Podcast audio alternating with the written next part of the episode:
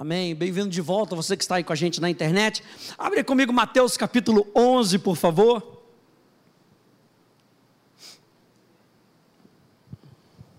Título dessa minha série Aprendei de mim. A gente está falando de marcas de um discípulo.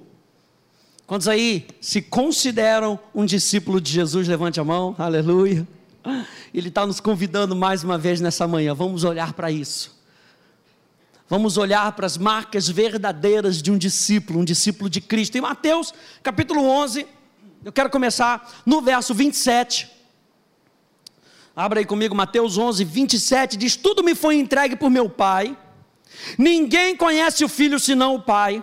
E ninguém conhece o Pai senão o Filho, e aquele a quem o Filho quiser revelar. Verso 28: Então vinde a mim todos os que estáis cansados e sobrecarregados, e eu vos aliviarei, ou eu vos darei descanso. Verso 29: Tomai sobre vós o meu jugo. Eu acho isso interessante aqui no verso 27. Se você prestar atenção, ele está dizendo aqui: se não o filho a quem é, o filho e aquele a quem o filho o quiser revelar. E aqui no verso 29, ele está falando: tome sobre vós o meu jugo. O jugo aqui era o ensino de um rabino para o seu discípulo. Tome sobre vocês o meu ensino. Então, no verso 27, Jesus está falando que ninguém conhece o Pai a não ser o Filho e aquele a quem o Filho quiser revelar. No verso 28 ele diz: então venha a mim. No verso 29 ele diz: eu vou ensinar, eu vou revelar para vocês. Porque Jesus está querendo nos revelar o Pai. E nós conhecemos a Jesus através do Espírito Santo, o Espírito de Cristo, a pessoa do Espírito Santo, que nos revela quem é Jesus. O Espírito nos revela o Filho, a Jesus, Jesus nos revela o Pai, o Pai revela o Filho, o Filho nos envia o Espírito Santo. Deus está envolvido na nossa vida e o que Ele quer é com que você o conheça intimamente. Um discípulo conhece Jesus intimamente. E ele fala: então tome sobre vocês o meu jugo e aprendei de mim. Porque eu sou manso e humilde de coração, e achareis descanso para a vossa alma, porque o meu jugo é suave e o meu fardo é leve. E quando a gente olha para Jesus, eu quero falar sobre isso hoje. Tema da minha mensagem: vivendo com propósito porque Jesus vivia por um propósito. Se nós vamos aprender de Jesus, nós temos que aprender que Jesus vivia com um propósito. Jesus não vivia de qualquer maneira, ele tinha um objetivo, ele tinha um alvo. Ele foi para a cruz e ele aguentou a cruz. E hoje eu e você estamos aqui porque Jesus suportou a cruz porque ele tinha um propósito. Quando nós fazemos algo com um propósito, a gente aguenta as pressões da vida, a gente aguenta as situações que estão ao nosso redor. Quando nós estudamos com propósito, por exemplo, você aguenta as horas e horas e horas e horas que você tem que passar, enquanto está todo mundo fazendo qualquer outra coisa. Eu me lembro quando, quando eu tinha um propósito, eu queria morar fora do Brasil. Então, eu tinha que estudar inglês. Então, eu tinha que estudar inglês. Eu já gostava de inglês, beleza, vou estudar inglês. Aguentei o inglês durante dois anos, três anos, e tive que estudar antes, eu estudava no meio da semana. Aí depois não deu mais, vou estudar no sábado então. Enquanto todos os meus amigos estavam jogando bola no sábado. Onde é que estava o Rafa? How do you do? How are you? The book is on the table.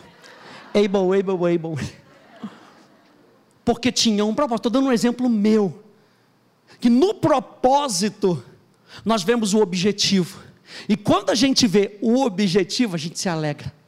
E a gente vai passando pelas situações da vida, e aquelas situações eu não vou dizer que elas não são pesadas.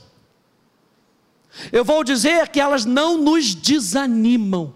Porque nós estamos olhando para um alvo diferente. Jesus olhava para um alvo diferente. E nós precisamos aprender a viver com propósito, a identificar esse propósito na nossa vida e viver com propósito. Quando a gente fala de viver com propósito, a gente está falando de viver por algo maior do que nós mesmos. O propósito e o sonho que Deus colocou no seu coração vai ser maior do que você. Faça paz com isso. Se for por você mesmo, por mim mesmo, a gente não consegue fazer. Por isso que com propósito, aleluia, ele coloca dentro de nós e junto de nós o Espírito Santo que nos ajuda no propósito. Eu e você temos uma pessoa que habita dentro de nós que nos ajuda no propósito. Aleluia. A única maneira de nós conhecermos o nosso propósito é conhecendo a Deus que nos dá o propósito. Por isso Jesus fala aqui no verso 27. Ninguém vai conhecer o Pai se não for através do Filho, ninguém conhece o Filho se não for através do Pai. Porque o nosso propósito está em Deus. Alguém pode dizer isso? O meu propósito. Digo, o meu propósito está em Deus.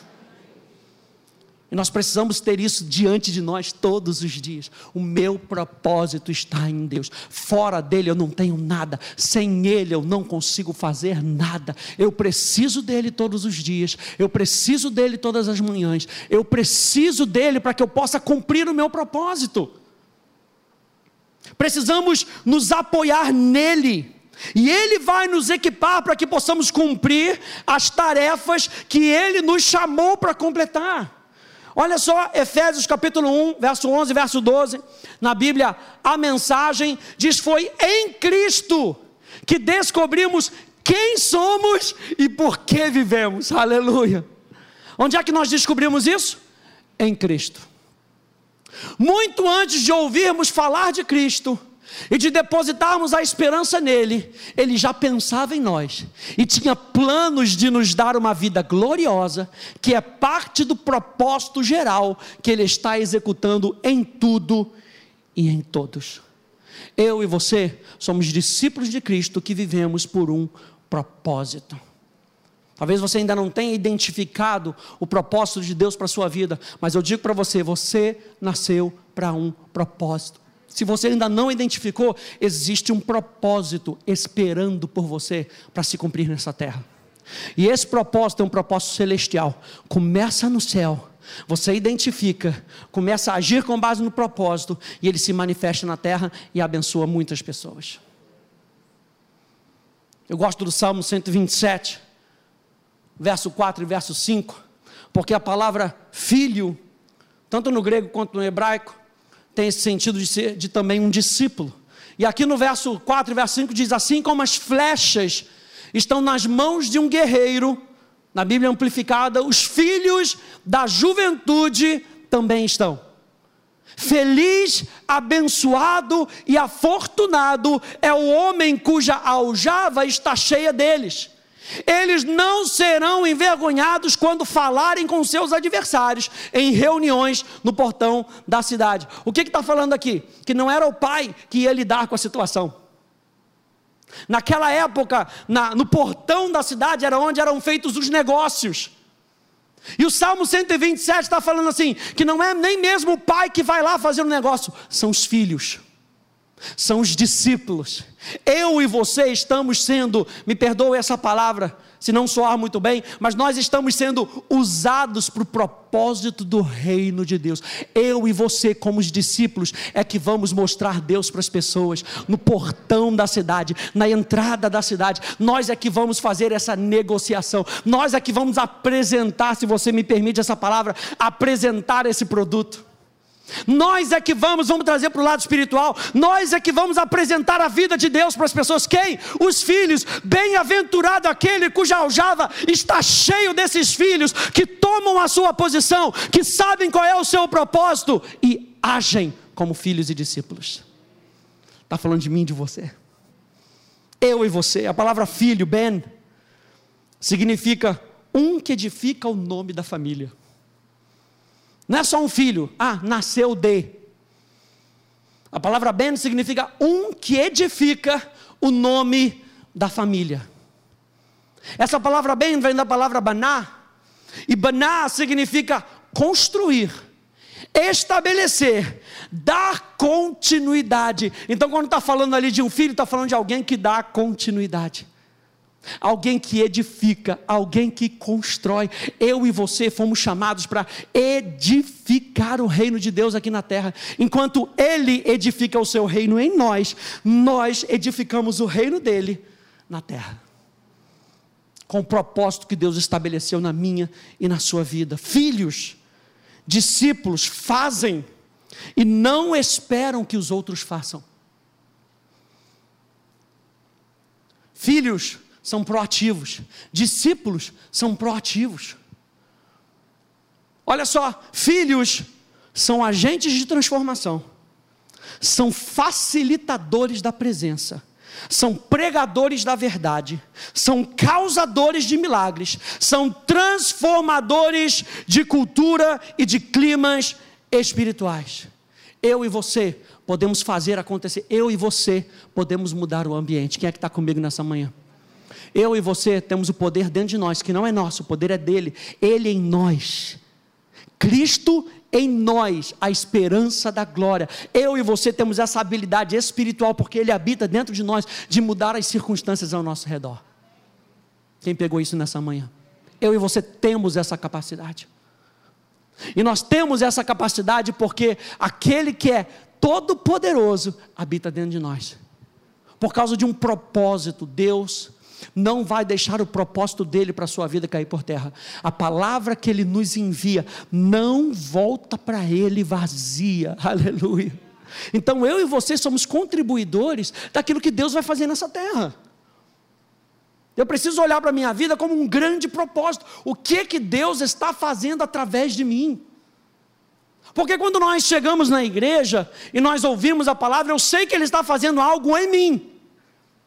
Mas o que, que agora ele quer fazer com aquilo que eu tenho?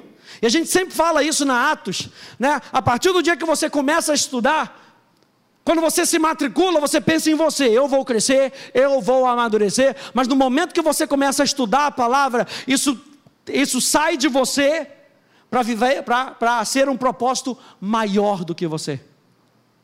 Ou seja, como é que aquilo que eu estou recebendo vai abençoar outras pessoas? É um desafio.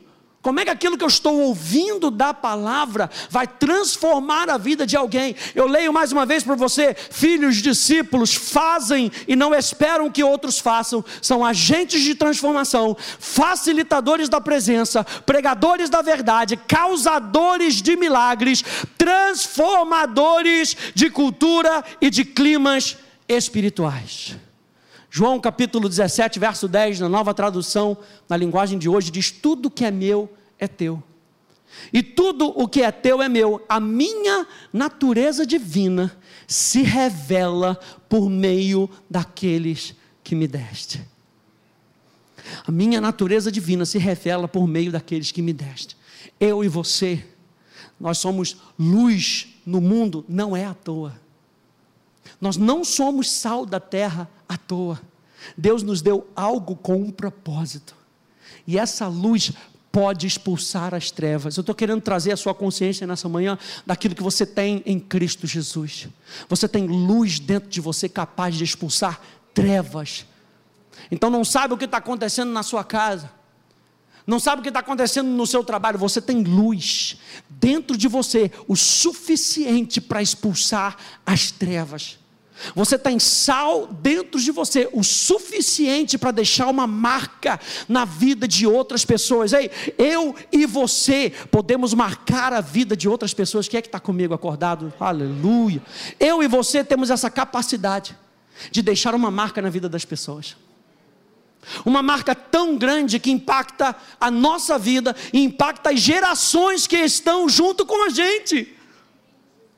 Não é maravilhoso? A gente que, que prega, né? a gente está aqui em cima, às vezes a gente recebe relatos de pessoas, pastor, que mensagem maravilhosa, transformou a, sua, a minha vida. E, e um aluno da Atos que termina Atos e fala, pastor, essa escola mudou a minha vida. Mas sabe aquela pessoa para quem você liga e três anos depois ela lembra: caramba, a minha vida mudou porque aquela pessoa pegou um telefone ligou para mim e me deu uma palavra, pegou o WhatsApp e me mandou um versículo naquele dia, que eu estava precisando, e aquela palavra me encheu de júbilo, me encheu de alegria, e eu continuei mais não sei quantos dias com aquela palavra, ao ponto de eu poder me levantar e pegar a palavra por mim mesmo. A sua vida pode marcar a vida de outra pessoa, assim como Jesus marcou a sua vida. A minha pergunta é: nós estamos marcando a vida de outras pessoas como discípulos? Eu quero marcar a vida de outras pessoas, não porque eu seguro o meu, o meu um microfone, mas por causa de um testemunho da minha vida, por causa de posicionamentos. A gente estava conversando hoje sobre posicionamentos. Sabe, alguém pede alguma coisa para você fazer alguma coisa errada, você diz: me perdoa, mas não faço. Posicionamentos. Olha, vocês vão se dobrar, lembra dos três amigos de Daniel? Vocês têm que se dobrar. Desculpa, mas a gente não vai se dobrar.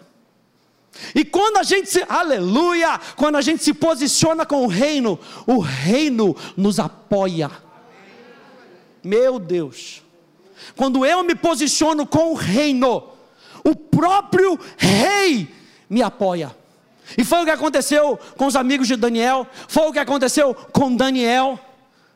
Por que, que o milagre aconteceu na vida deles? Porque o rei estava apoiando eles, porque eles apoiaram o rei. Quando a gente olha para a história, você olha um pouco para a história da igreja, você vê casos de pessoas tão apaixonadas por Jesus que te inspiram a viver. Por isso nós não deixamos a história, nós não invalidamos a história. Sabe, tem tanta gente é, é, é, que experimentou milagres na história da igreja, que a gente pode olhar para a vida deles e falar: eu, eu também quero um pouco disso. Uma dessas pessoas, que eu gosto muito de ver o testemunho dela, é São Francisco de Assis. E lendo um livro que falava de Tomás Celano, que Tomás Celano fala de, de é, São Francisco de Assis, ele fala o seguinte: olha só, Tom, é, Tomás Silano era um frade franciscano, né, ele tem vários livros escritos acerca de São Francisco de Assis. Quando você olha para a vida de São Francisco de Assis, você vê uma pessoa apaixonada por Jesus. Olha só o que, que Tomás Celano fala. Ele fala o seu diálogo diário, falando de São Francisco, e contínuo era de Jesus. E quão doce e terna foi a sua conversa, quão amável e cheio de amor era a conversa dele. Sua boca falou da abundância do seu coração. E a fonte do amor iluminado que encheu todo o seu ser borbulhou externamente. Na verdade, ele sempre esteve ocupado com Jesus. Jesus, ele carregou no seu coração, Jesus na boca, Jesus nos ouvidos, Jesus nos olhos dele, Jesus nas mãos, Jesus no resto dos seus membros. Você não gostaria de terminar a sua vida alguém falando isso aqui de você? Quando eu encontrei a Maria, Jesus estava na boca dela. Jesus estava no olho dela. Jesus estava nos membros dela. Ela falava de Jesus e o meu olho brilhava. Ela falava de Jesus e o meu coração borbulhava. São Francisco deixou uma marca numa pessoa. Com frequência, quando ele se sentava para comer, ouvia ou falava ou pensava em Jesus, ele se esquecia da comida corporal. Na verdade, enquanto caminhávamos no caminho, meditando e cantando sobre Jesus, ele esqueceria sua jornada e convidaria todos os elementos para louvar Jesus. E a gente chama uma pessoa dessa de maluco, não é? Você está ali conversando com a pessoa, daqui a pessoa, ah, que passarinho lindo, Jesus. Obrigado pelo canto do passarinho. O que, você estava dizendo? Nossa, que flor linda. Olha só como é que ele veste as flores, quanto mais a mim, que sou filho dele. Nós precisamos, nós precisamos na nossa jornada pessoas que nos inspirem e nos desafiem a ser como Jesus. Não é só inspirar, não, gente. A gente, precisa de, a gente precisa de pessoas que nos desafiem, que cheguem para a gente e falem: Você não está sendo como Jesus. Nós precisamos desse tipo de pessoas. Lembra dessa oração de São Francisco, Senhor? Fazei de mim um instrumento da vossa paz. Nós estamos falando disso, propósito. De nós sermos instrumentos para a glória de Deus. Onde houver ódio, que eu leve o amor. Não é que o outro leve o amor, não. Que eu leve o amor. Olha o desafio para a gente hoje: que eu leve o amor. Onde houver discórdia, que eu leve a união. Porque eu sou agente de transformação, facilitador da presença, pregador da verdade, causador de milagre, transformador de cultura de climas espirituais. Onde houver dúvidas, que eu leve a fé. Onde houver erros, que eu leve a verdade. Onde houver ofensa, que eu leve o perdão. Onde houver desespero, que eu leve a esperança. Onde houver tristeza, que eu leve a alegria. Onde houver trevas, que eu leve a luz. Ó Mestre, fazei com que eu procure mais consolar que ser consolado, compreender que ser compreendido, amar que ser amado, pois é dando que se recebe, é perdoando que se é perdoado, e é morrendo que se vive para a vida eterna. Quer experimentar a vida eterna agora? Tem que morrer para você mesmo. Tem que morrer para a carne, para que Ele possa viver através de nós. Então eu e você somos desafiados a vivermos esse estilo de vida. Três certezas que nós temos que ter quando nós vivemos no propósito. Três certezas que eu e você precisamos ter quando nós vivemos no propósito, que devem estar em alta na nossa vida, quando falamos que vamos andar no propósito de Deus para nós. A primeira é o seguinte: se eu e você estamos no propósito, saiba que você foi comissionado, você foi chamado. Existe um chamado para você. Nós cantamos isso, existe um chamado maior que eu. Eu e você fomos chamados. O propósito não caiu no seu, no seu colo. Você foi chamado, você foi convidado. E quando a gente está falando de chamado, nós estamos falando de você foi convidado a participar de algo que Deus já está fazendo. Não tem privilégio maior, gente. Você sabia que tem gente no seu trabalho que está em processo de salvação? E você vai ser um instrumento para isso, aleluia. E quando eu aceito isso, eu fui chamado, parte do meu chamado é isso. Eu vou ajudar outras pessoas a serem salvas, a encontrarem Jesus. Faz parte de quem eu sou, faz parte de ser filho, faz parte de ser discípulo. Eu e você fomos comissionados. Olha só, Marcos, capítulo 3, verso 13 e verso 15. De Jesus subiu a um monte e convocou para si aqueles a quem ele queria e, perdão, e eles foram para junto dele. E escolheu doze, qualificando-os como apóstolos, e a palavra apóstolo, apostelo, significa aqueles que são enviados em uma missão.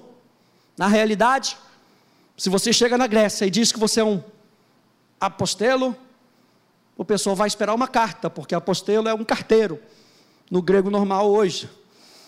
Então, você tem uma carta na sua mão com algo valioso para outra pessoa. Quando você entender essa analogia, você tem algo na sua mão, você tem algo dentro de você, e é uma carta que traz vida. E essa vida pode chegar na mão da outra pessoa. E não é, a gente não entrega qualquer coisa. O apóstolo não chega e prega a palavra e tchau e bênção. Ele chega, ele implanta, ele está junto. Milagres acontecem para que outras pessoas vejam, percebam, sintam. Essa carta tem poder, tem vida. Você chega na vida da outra pessoa, entrega. E quando a pessoa não sabe aquela, quando você entrega o presente para a pessoa, a pessoa não abre, e você fica na expectativa, não vai abrir, não, cara. Quero ver a sua reação. E a pessoa vai, está ali com a carta, e você abre a carta, experimenta. Tem coisa boa aqui dentro de você, para você. Abre a carta. Quando ela abre a carta e ela recebe aquilo dentro dela, a vida dela muda e não tem prazer maior do que a vida de uma outra pessoa sendo transformada, porque eu e você fomos resgatados do império das trevas. Nós sabemos o que era estar no império das trevas, mas hoje eu e você experimentamos o reino do filho do seu amor. Eu quero com que outra pessoa não apenas receba a carta, mas abra a carta e desfrute do conteúdo daquela carta, porque aquilo que eu tenho, eu sei, é poderoso demais. É poderoso demais, gente. Falar de Jesus, experimentar Jesus, é poderoso demais. Eu e você fomos comissionados. Ser comissionado é receber algo para fazer. Eu e você temos algo para fazer. A gente não pode falar de ser discípulo sem falar de algo para fazer. Porque não é só gastar tempo com Jesus. Você lembra daqueles discípulos, Pedro, Tiago, João? Jesus leva os discípulos para o cume da montanha e eles lá experimentam Jesus, experimentam a glória, sabe? Jesus é transfigurado ali na frente deles, o céu abre para eles, ao ponto de Pedro falar: vamos montar umas tendinhas aqui para você, para Elias, para Moisés. Vocês vão ficar aqui, a gente vai ficar do lado de fora, a gente dorme na grama, o que a gente quer é estar aqui pertinho. E Jesus fala: não, cara, a gente tem que descer. E quando eles desceram, estava maior confusão. Os discípulos não tinham conseguido expulsar um demônio. E eles vêm para Jesus: Jesus, o que está acontecendo? Coisa e tal. E aqueles três tinham estado com Jesus, mas tinha coisa para fazer no pé da montanha. A experiência que você tem no cume da montanha vai ser bom para você usá-la no pé da montanha. Quando você tiver que descer da montanha, desça com a presença de Deus, desça como Moisés, a face dele brilhava, e brilhava não era só por causa da presença de Deus, diz lá em Êxodo, que sim, ele estava na presença de Deus, mas tinha algo que Deus falava, por causa daquilo que Deus falava.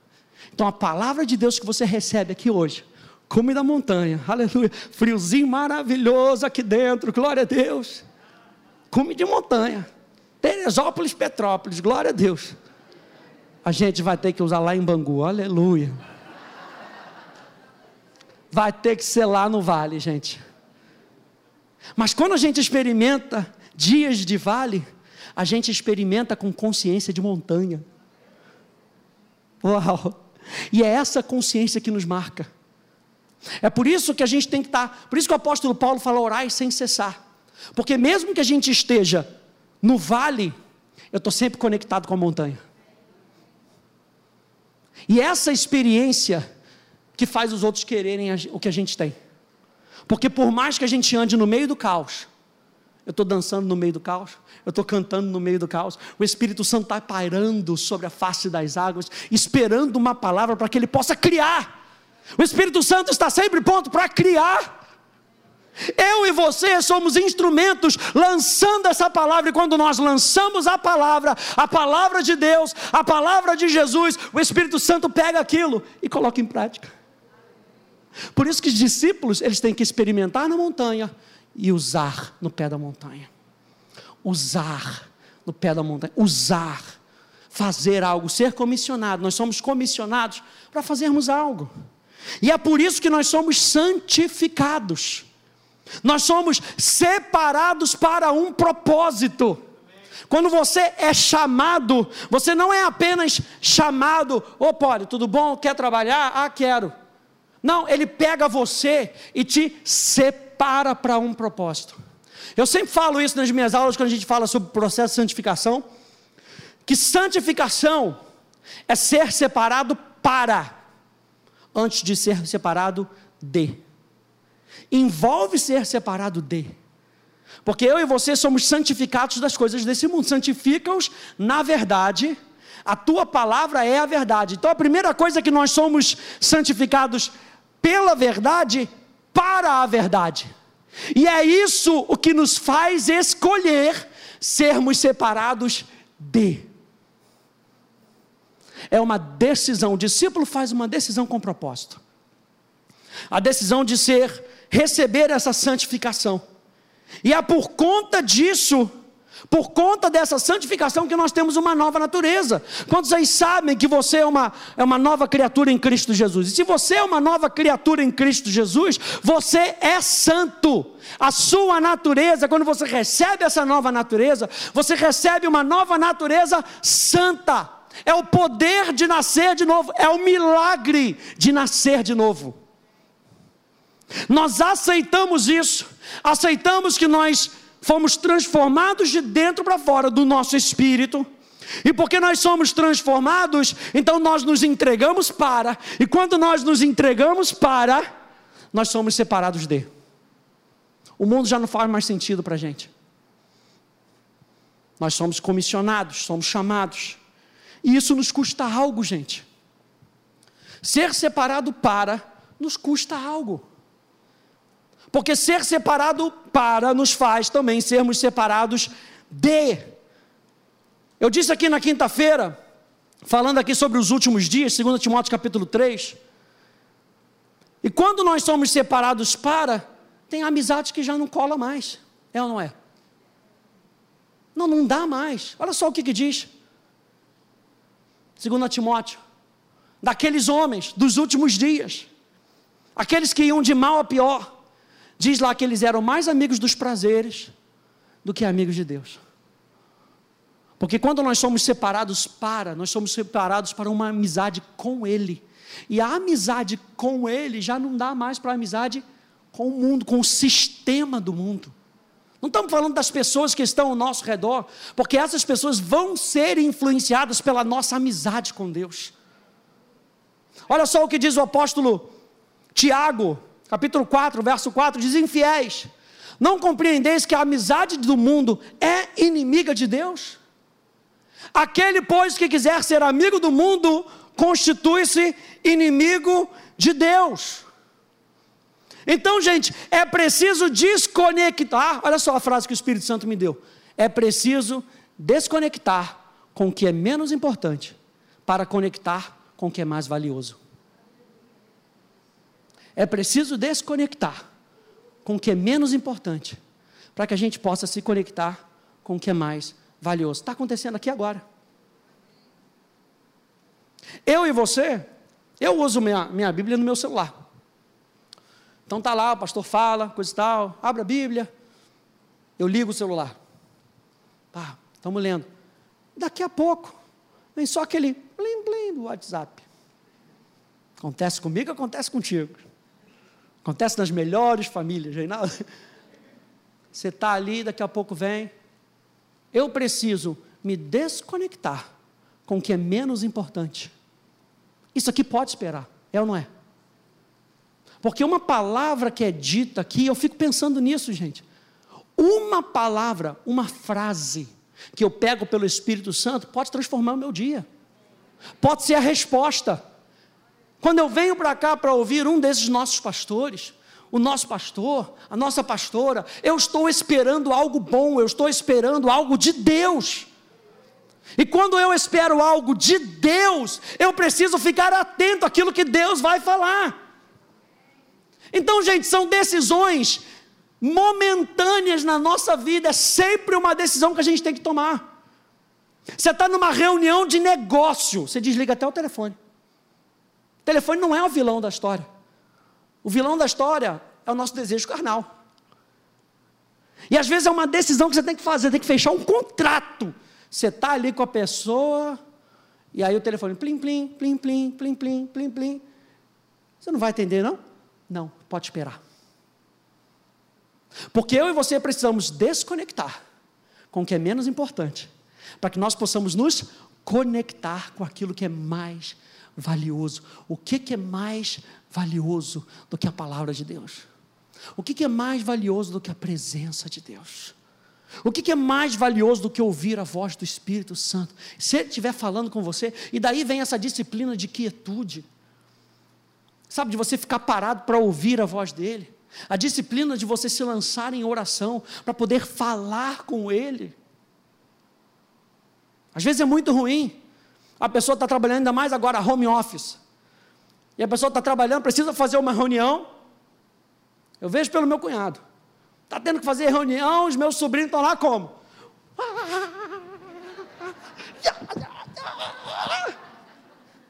Sobe em cima, coisa e tal. Papá. Não dá nem para fazer reunião. O que, que tem que fazer? Ele sai de casa, vai para a casa da sogra, aleluia. Lá tem calmaria.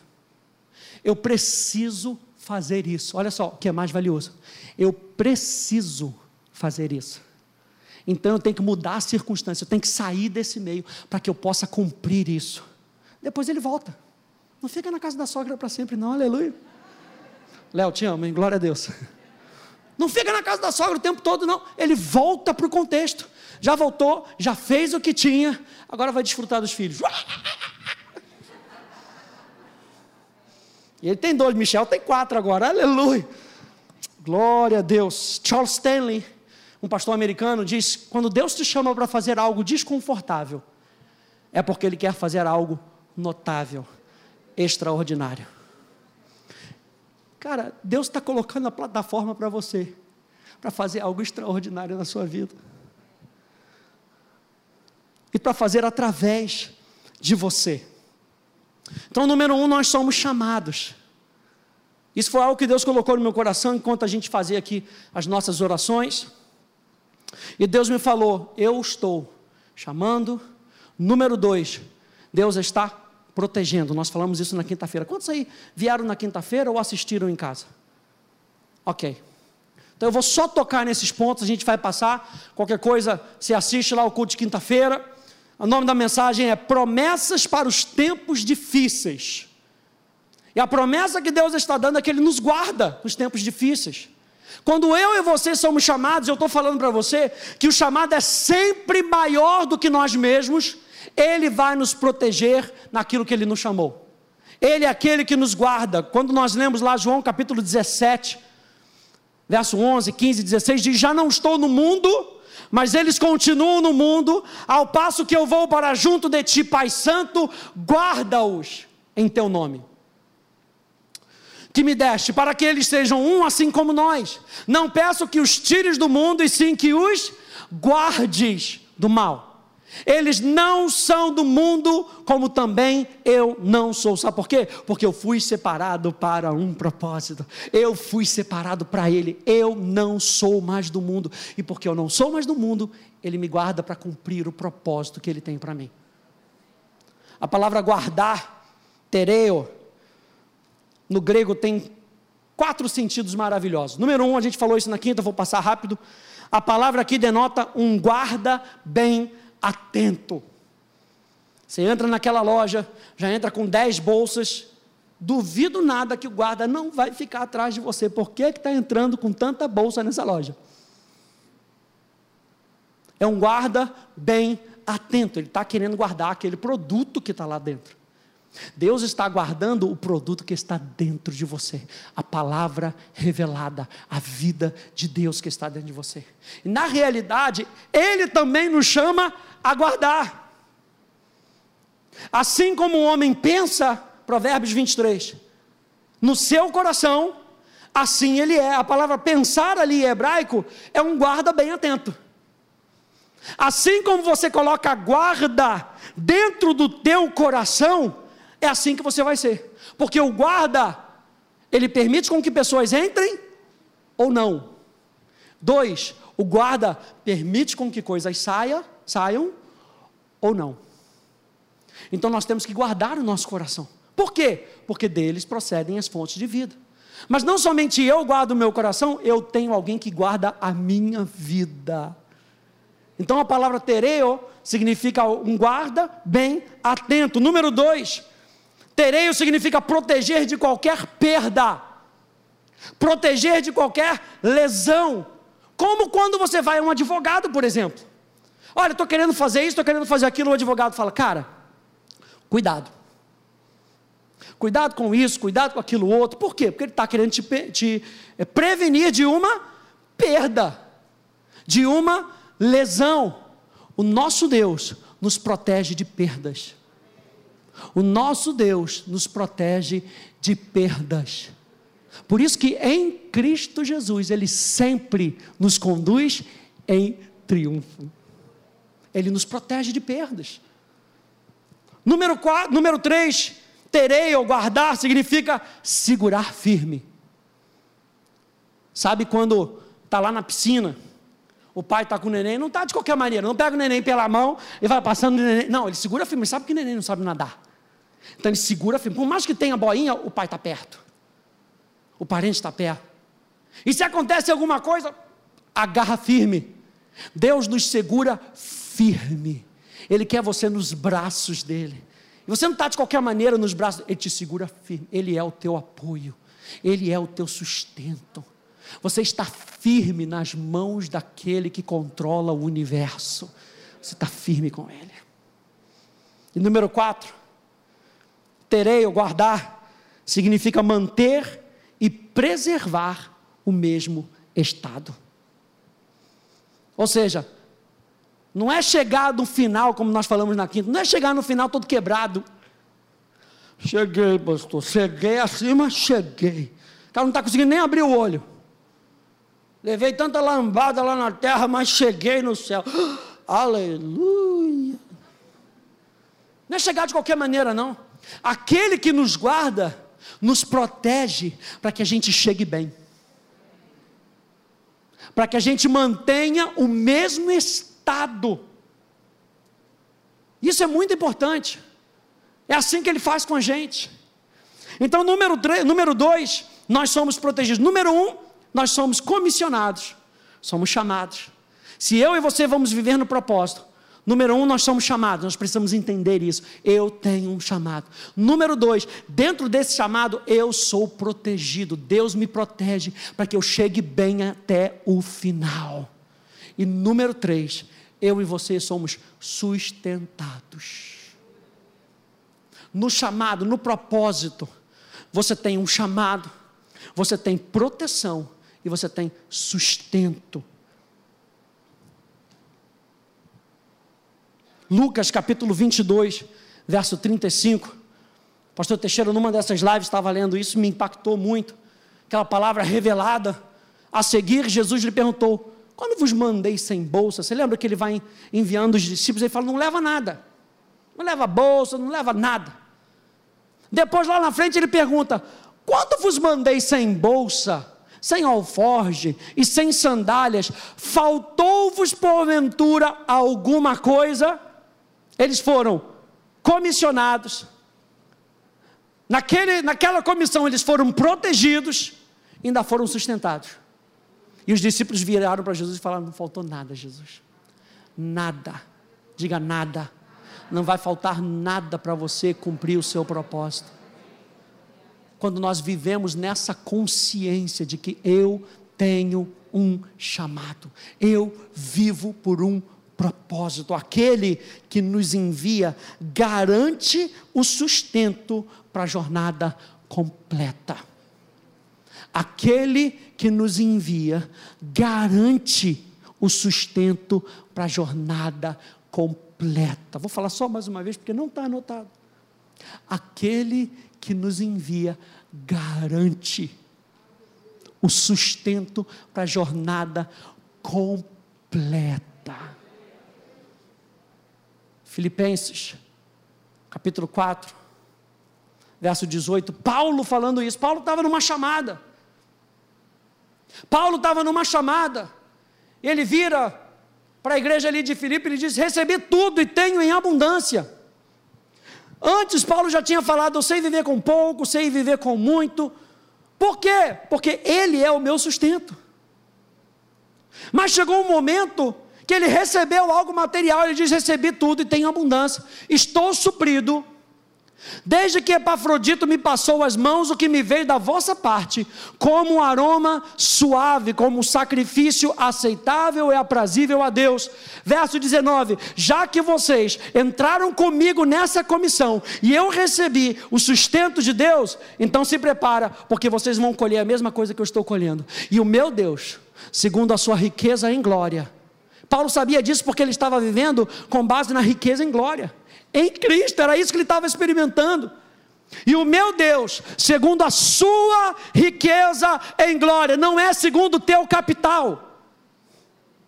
Nós não vamos fazer o que nós precisamos fazer no reino de Deus com o nosso capital. Nós vamos fazer supridos com a riqueza da glória. Riqueza em glória há de suprir em Cristo Jesus cada uma das nossas necessidades. Nós somos chamados. Eu quero que você traga isso para você hoje. Essa realização, nessa, nesse entendimento, nessa percepção. Eu tenho um chamado. E porque eu sou chamado, eu sou protegido por Deus. Para cumprir aquele chamado. E porque eu sou protegido, eu sou protegido, não sou protegido só, Deus vai me enviar, vai me proteger, e eu vou passar necessidade no campo. Ele também manda o suprimento. Pessoas que chegam junto, e de repente você está lá clamando, porque Senhor, eu estou vendo que está começando a acabar. De repente chega uma pessoa, e chega, cara, pensei que te dar o 10, era o 10 reais da passagem. Quantos aí já experimentaram isso? Era os 10 reais da passagem, Martim. Isso tudo é só para mostrar que Deus se importa com aquilo que você está fazendo. Podia ter chegado 100, podia ter chegado mil. Mas ele só quis mostrar para você que ele supre cada uma das suas necessidades. Sabe por quê? Porque eu e você somos chamados. Porque nós somos chamados, nós somos protegidos. E por sermos protegidos e chamados, ele também envia todo o sustento para mim e para a sua vida. Eu e você, como discípulos, como filhos, nós falamos lá no início, filho no hebraico é aquele que constrói o nome da família. Não é aquele que vem para casa. Ah, eu sou filho desse ministério. Está fazendo o quê? Como diz o pastor Hélio, hello somebody. O filho é aquele que edifica é aquele que aponta para o Pai, é aquele que diz: é o nome dele, é a marca dele, é o reino dele, é a vida dele. Eu negocio no nome dele. Eu venho no nome dele, eu me reúno no nome dele. Marcas de um discípulo. Eu e você vivemos por um propósito que é maior do que nós mesmos. Amém, gente? Fique de pé, por favor.